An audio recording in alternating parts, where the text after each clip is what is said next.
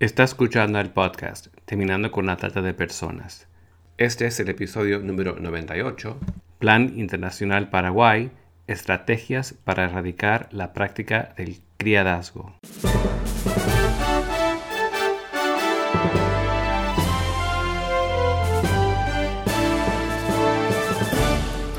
Bienvenido al podcast Terminando con la Trata de Personas.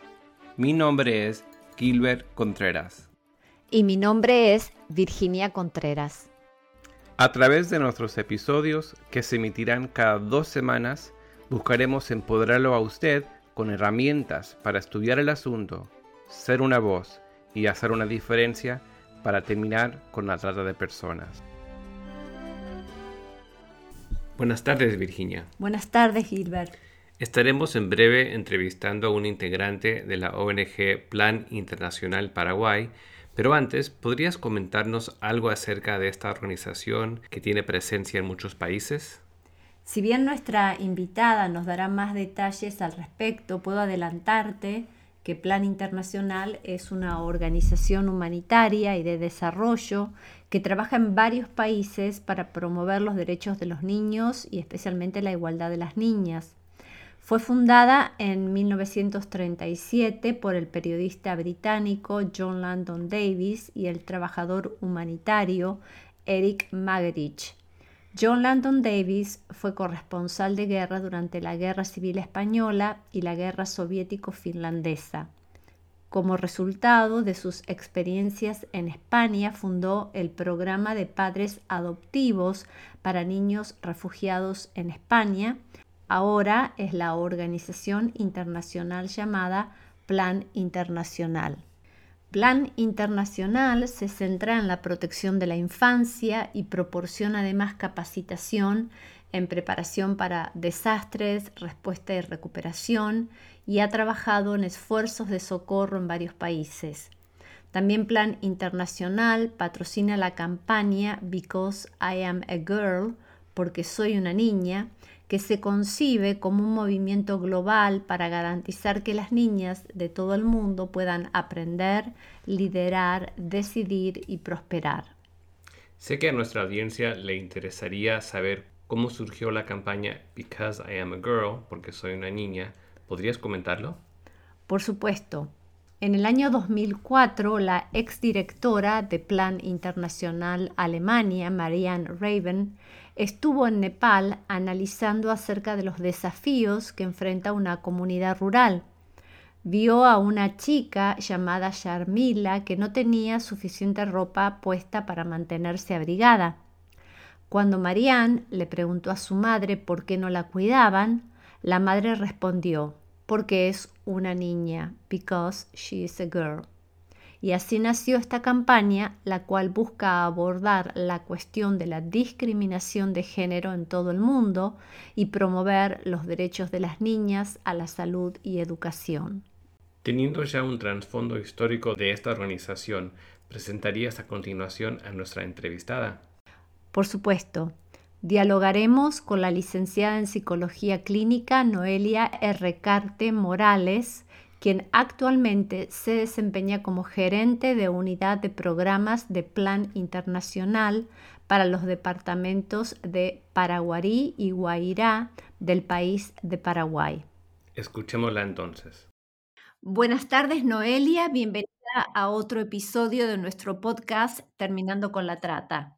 ¿Qué tal Virginia? Un gusto poder compartir eh, este espacio y sobre todo esta discusión que sigue siendo muy necesaria en nuestros países y en toda la región. En primer lugar, si podrías compartir con nuestra audiencia acerca de la ONG Plan Internacional con la cual colaboras. No sé si quieres compartir cómo surge, cuál es la visión, cuál es el propósito. Eh, sí, cómo no. Em, Plan Internacional es eh, una organización que tiene presencia en más de 69 países en todo el mundo. Es una organización que ya tiene sus años de vigencia desde 1937 y a lo largo de todos estos años ha consolidado su presencia como una organización independiente de desarrollo, humanitaria, sin fines de lucro que tiene el propósito de trabajar por un mundo justo que promueva los derechos eh, de la niñez en general, pero muy en particular la igualdad para las niñas.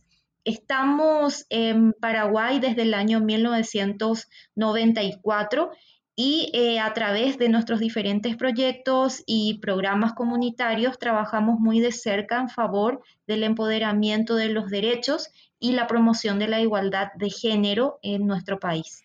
Específicamente en tu caso, ¿desde cuándo estás involucrada con esta ONG en Paraguay? Soy parte de la organización desde el año 2017. Y hacías referencia a los proyectos que tienen. Eh, ¿Podrías explayarte en cuanto a esto, las actividades que realizan, cómo las realizan? Sí, en Paraguay tenemos presencia en cuatro departamentos o regiones del país y nuestro sistema de trabajo permite vincularnos directamente a 23.000 niños y niñas de comunidades rurales en el Paraguay. Los proyectos que desarrollamos son en torno a las áreas de eh, primera infancia, eh, de niños, niñas, jóvenes y adolescentes que tengan un protagonismo activo, que sean impulsores del cambio, que vayan construyendo participación y liderazgo. Eh, también desarrollamos proyectos en las áreas de habilidades para la vida, el emprendedurismo, la capacitación para el empleo, especialmente atendiendo a eh, mujeres jóvenes. Por otro lado, otra de nuestras áreas de trabajo tiene que ver con eh, la protección de niñas y niños ante la amenaza de la violencia y la respuesta humanitaria, que suele ser todo un sistema que se activa ante situaciones de emergencia. Con estas áreas de trabajo lo que buscamos es que niñas eh, y niños, pero muy especialmente las niñas y adolescentes mujeres puedan liderar, puedan tener una vida próspera, puedan aprender y puedan decidir sobre sus vidas. Y buscamos esto trabajando con referentes del sector público, buscamos fortalecer capacidades de las instituciones y los actores civiles que tienen presencia en nuestra zona de trabajo Igualmente trabajamos en redes con otras organizaciones de la sociedad civil y con un sistema de voluntarios y voluntarias de las comunidades e igualmente la participación muy activa siempre de niños, niñas y adolescentes que buscamos siempre sean los protagonistas en nuestros proyectos. Noelia, el 30 de julio es el Día Mundial contra la Trata y no siempre se considera el tema de servidumbre doméstica ni del criadazgo al considerar el delito de trata.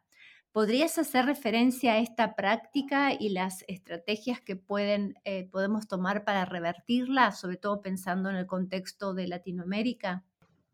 Posiblemente el criadazgo sea una de las maneras más crueles de la, de la trata de personas y, y esto debido a que afecta principalmente a las niñas. Eh, el criadazgo, a su vez, en nuestro país, en Paraguay, está considerado como una de las peores formas de explotación infantil y afecta principalmente a niñas y adolescentes de territorios rurales. No tenemos estadísticas oficiales, pero sí se estima que más de 50.000 niños y niñas están eh, viviendo en esta situación eh, solamente en nuestro país y esta práctica del criadazgo es eh, un ejercicio, es una figura como muy antigua que está eh, validada socialmente bajo la justificación de que eh, se ofrece una supuesta ayuda a las niñas, a las adolescentes de comunidades rurales para que puedan proseguir con sus estudios. Nosotros desde las unidades de programas de plan en los cuatro departamentos donde tenemos cobertura, encontramos que solamente entre el periodo del 2018 y este año, el, el 2021, el 65% de las migraciones que se reportaron entre niños y niñas de nuestras comunidades, el 65% de esas migraciones correspondían a niñas, niñas de entre 10 a 18 años. Y esto refuerza la evidencia de que el criadazgo es una problemática que afecta especialmente a las niñas y a las adolescentes mujeres. es sabido también que la situación de criadazgo está muy vinculada a otras vulneraciones a los derechos, por ejemplo, el abuso sexual, embarazos precoces y no deseados, así como situaciones de uniones forzadas y tempranas, porque generalmente o a veces muchas de estas adolescentes terminan en una unión forzada con un adulto, con un hombre adulto, con la intención de poder escapar de esta situación de trabajo forzado en servidumbre.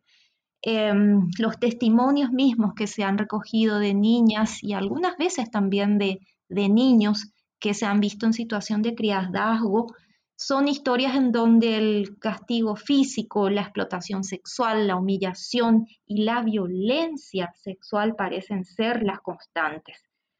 Entonces, para nosotros es urgente que se empiece a abordar esta problemática y empiece a ser considerado como lo que es, una muy grave vulneración a los derechos humanos de niñas y adolescentes. Y es urgente empezar a sensibilizar sobre el daño que esto genera, empezar a exponer la gravedad de la situación y sobre todo empezar a cuestionar y deconstruir los justificativos culturales que normalizan este trabajo esclavo de niños, niñas y adolescentes que se encuentran como criados, criaditos y criaditas.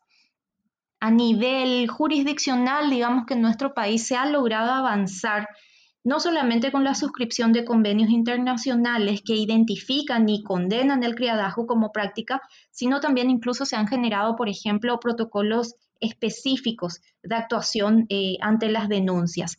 Pero aún nos encontramos ante la dificultad de que estos protocolos o pautas de actuación para intervenir no están lo suficientemente difundidos ni son conocidos por los actores que tienen que tomar intervención ante los casos. Y por otro lado, lo más grave es que aún no existe eh, una conciencia ciudadana sobre la gravedad de esta vulneración y el criadazgo entonces sigue siendo justificado como una práctica incluso necesaria para que las niñas y adolescentes de comunidades rurales puedan seguir eh, estudiando, eh, mejor en sus vidas, etc.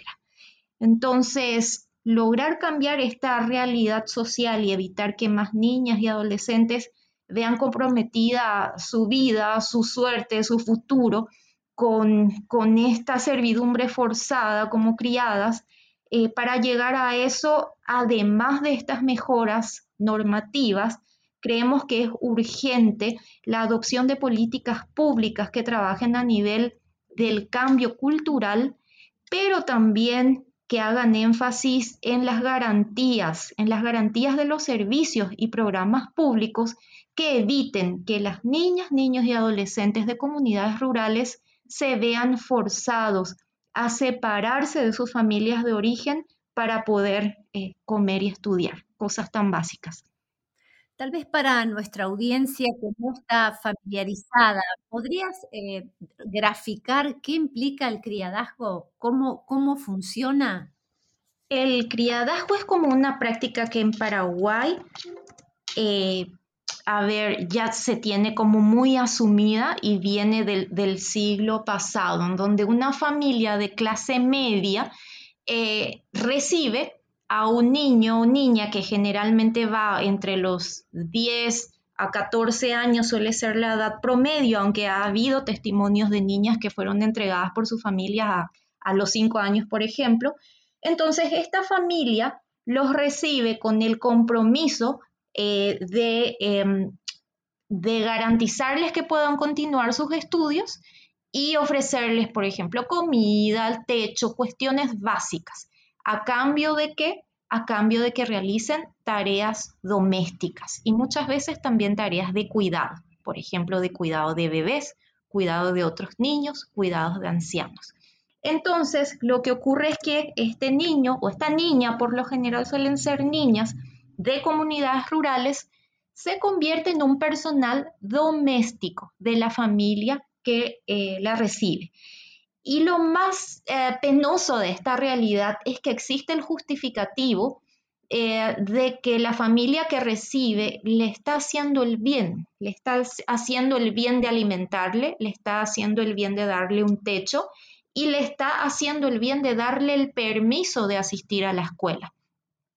Estas niñas, por lo general, siguen una rutina de trabajo eh, doméstico que no les permite, en la mayoría de los casos, continuar con sus estudios porque ni siquiera tienen una vida ya de niñas. Tienen que dedicarse al servicio doméstico, eh, le dedican muchísimas horas al trabajo dentro de las casas, por lo general no tienen tiempo libre ni para el ocio ni para el estudio y eh, terminan abandonando, eh, muy pocas de ellas logran concluir con sus estudios o a lo sumo quizás pueden logran completar alguna formación técnica de oficios.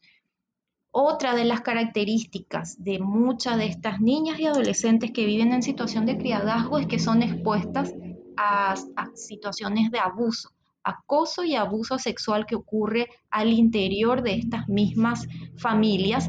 Y además otra vez se agrega como un factor de vulnerabilidad el hecho de que son separadas de sus familias de origen, de sus redes de contacto, se encuentran solas generalmente en la capital o en una ciudad muy distante a su comunidad de origen, entonces sin mayores recursos para defenderse o para poder eh, solicitar ayuda. Entonces, ese suele ser el perfil típico en que se da la situación de criadazgo en nuestro país y, bueno, tiene el agravante es de la justificación social eh, para, que permite que muchas familias todavía, bueno, tengan a una niña o a un niño o a un adolescente bajo esa figura de criadazgo en sus casas. Es muy claro y muy interesante lo que estás planteando, porque no es un caso de que haya una situación de que el menor ha sido raptado o que ha habido una coerción, sino que has dado un ejemplo de que tal vez los padres eh, acceden a esto. Entonces, la pregunta está vinculada con esta naturalización. En tu criterio, ¿cuáles son algunas pautas culturales en tu país que naturalizan esto? El perfil típico de la familia de origen de este niño o niña que es entregado como criado es que es una familia pobre, una familia de comunidad rural eh, con muy escasos recursos económicos y que además de eso casi sin acceso a oportunidades, es decir, eh, que viven en las compañías más distantes eh, por lo general la escuela o el colegio a veces también suele encontrarse muy, muy lejos de la casa familiar. Entonces, estos son factores que llevan a la familia de origen a determinar que el hijo o la hija, generalmente son hijas, que vaya a vivir con una familia que le va a eh, poder ofrecer una mejor alimentación y desde donde podría llegar un poco más fácilmente eh, a la escuela. Eh, e incluso el factor de tener eh, una boca menos que alimentar es también una variable que se considera. Entonces, a partir de los 13, 14 años parece ser el destino casi ineludible de muchas niñas de comunidades rurales el tener que abandonar su familia para ir a emplearse como niñera, como empleada doméstica, eh, o simplemente ya directamente con el título bajo el título de criada con alguna otra familia. Otra característica notable es que muchas de las familias que, que realizan esta práctica a veces eh, son familias que están emparentadas con la familia de origen, es decir, a veces son tíos o tías lejanos, parientes políticos, es decir, hay una red, se establece como una red de contacto entonces, eso le da, entre comillas, cierta confianza a la familia de origen para entregar a su hija como criada y con la expectativa de que va, a tener mayor suerte o va a tener mejores oportunidades para mejorar su vida de esta manera. ¿Por qué es tan importante empoderar especialmente a las niñas en América Latina? Las niñas son las que están expuestas a mayor vulnerabilidades en sus primeros años y esto marca la diferencia para que puedan llegar a una oportunidad, a una igualdad de oportunidades en su vida adulta. eh, creemos que el trabajo con las niñas, el poder fortalecerlas en el ejercicio de sus derechos, puede evitarnos luego eh, muchas situaciones de vulneración en su juventud y en su vida adulta. Sin embargo, creemos que para generar este cambio no es suficiente trabajar solamente con las niñas, sino que debemos de involucrar a todos los actores sociales, incluyendo a los niños y a los varones jóvenes, en el cambio cultural que empiece eh, a cambiar esas prácticas desde las más pequeñas, como atribuir algunos juegos, solamente algunos juegos exclusivos para las niñas o tareas domésticas exclusivas para las niñas, hasta prácticas de ejercicios violentos de la masculinidad. Entonces, solamente de esa manera realmente vamos a llegar a cambios reales y a cambios culturales que estén por encima y que vayan más allá de simplemente el cambio normativo que encontramos en nuestras sociedades no es suficiente para acortar la brecha de desigualdad hacia niñas y mujeres jóvenes. Puntualmente, ¿podrías contarnos eh, cómo realizan estos proyectos? Por ejemplo, ¿van a colegios? ¿Cómo, cómo lo realizan? En las comunidades donde tenemos presencia definitivamente no podríamos emprender estas iniciativas trabajando solos ni solas. Entonces nos asociamos a otras organizaciones de la sociedad civil, pero también nos asociamos a los eh, garantes que tienen presencia en las comunidades. Trabajamos con las escuelas, con los colegios, con los puestos de salud que están en estas compañías rurales y les hacemos entender que el trabajo tiene que ser en la línea de la promoción. Eh, hacemos un proceso de construir el enfoque de derechos humanos, pero también ese enfoque de la igualdad y entre todos y todas tratar de entender que esa desigualdad hacia niñas y mujeres finalmente genera una sociedad de desigualdades que nos afecta a todos.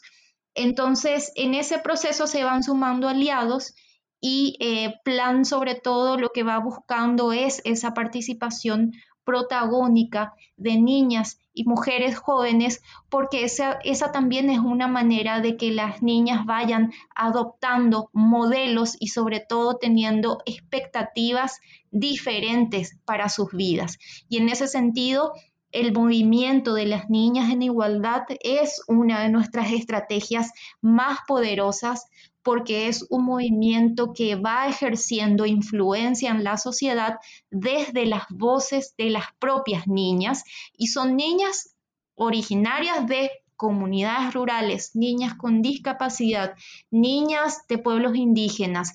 Entonces, en esa riqueza y en esa diversidad, ellas van dando ese mensaje y ellas mismas se van convirtiendo en un modelo positivo para otras niñas y finalmente dando ese mensaje del cambio que queremos generar en nuestro país.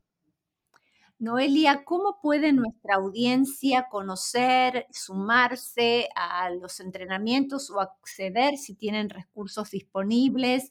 O tal vez si nos está escuchando que tenemos parte de nuestra audiencia en Paraguay, ¿cómo pueden apoyarlos y sumarse?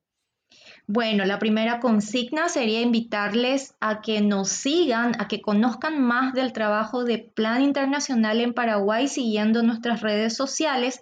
Nos encuentran como Plan Paraguay en Facebook y en Instagram y en nuestra página web www.planparaguay.org.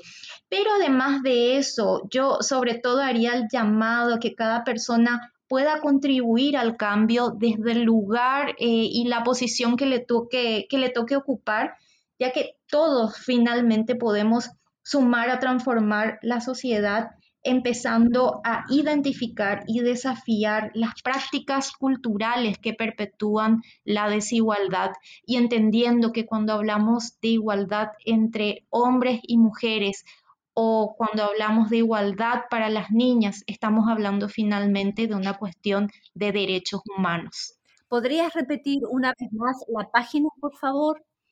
www.planparaguay.org. Muchísimas gracias, Noelia, por tu tiempo. Únase a nosotros contra la trata de personas y le daremos herramientas que necesita para marcar la diferencia en su comunidad. Visite nuestra página web terminandoconlatrata.org. Terminandoconlatrata.org.